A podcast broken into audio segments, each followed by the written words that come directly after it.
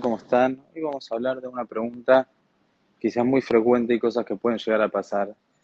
Vamos a decir, una persona dejó un sobre todo, un tapado en el perchero del Betacneset en algún salón, en algún lugar, y cuando vuelve a buscar el suyo, se da cuenta que el suyo no está.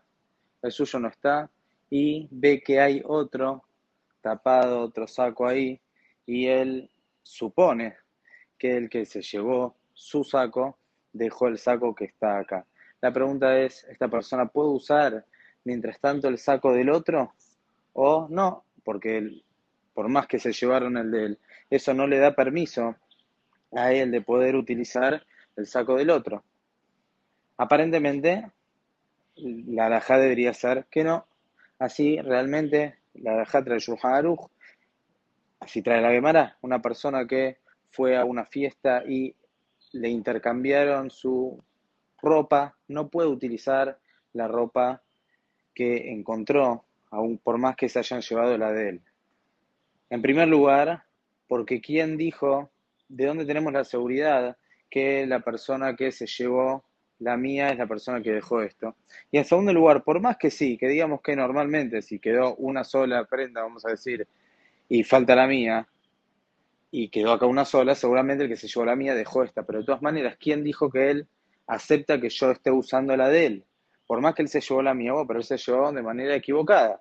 Pero él no me está dando a mí un permiso de usar su ropa. Él está haciendo un error de manera equivocada y yo estaría haciendo con intención. Entonces, por eso dice la alajá. La alajá trae que está prohibido y obviamente tiene obligación de devolver este saco que él se está llevando o por lo menos que él está encontrando, él tiene que dárselo al dueño. Por ejemplo, si él se agarró y se lo llevó ya, y él lo tiene que ir a devolver, por más que él no consiga el suyo. Quizás él después va con su saco, con el tapado este que se llevó, porque el suyo no estaba, y encuentra al dueño y le dice, bueno, ahora vos devolvés el mío. Y el otro le dice, no, yo no me llevé el tuyo.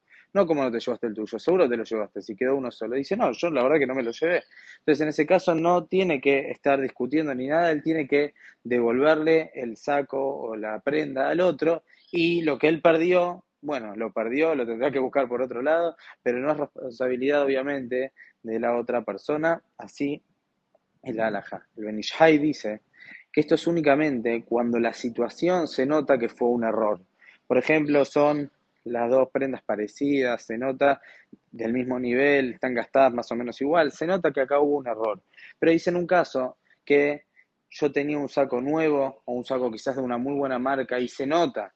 Y el que quedó, este se lo llevaron, el mío que era mejor, se lo llevaron y dejaron uno de menor nivel. Que acá como que se nota que alguien acá lo hizo a propósito, con una intención de robarle la prenda a esta persona y dejar la suya que estaba más vieja. Entonces dice el en ese caso puede utilizar la que quedó, ya que el otro lo dejó adrede, lo dejó a propósito. Pero en caso de que se nota que es un error, que fue acá alguien que se equivocó, como normalmente suele ocurrir, entonces en ese caso, como dijimos, va a estar prohibido. Ramos Feinstein trae también el nombre de la Aruja Shulhan, otro jajam, que en los lugares donde se junta mucha gente, como en los Batekenesiot, y que son cosas estas que suelen, son cosas que suelen pasar. Dice, lo normal es que la persona, cuando por equivocación se lleva la prenda del otro y la de él queda, normalmente la persona no hace hincapié en que el otro no la use. Normalmente uno deja que el otro la use para luego reencontrarse y que cada uno le dé la ropa al otro. Imaginémonos que es un piloto, está lloviendo, nadie va a decir, no, no quiero que la uses. Escuchá, vos te llevaste por equivocación la del otro, donde por lo menos deja que él use la tuya.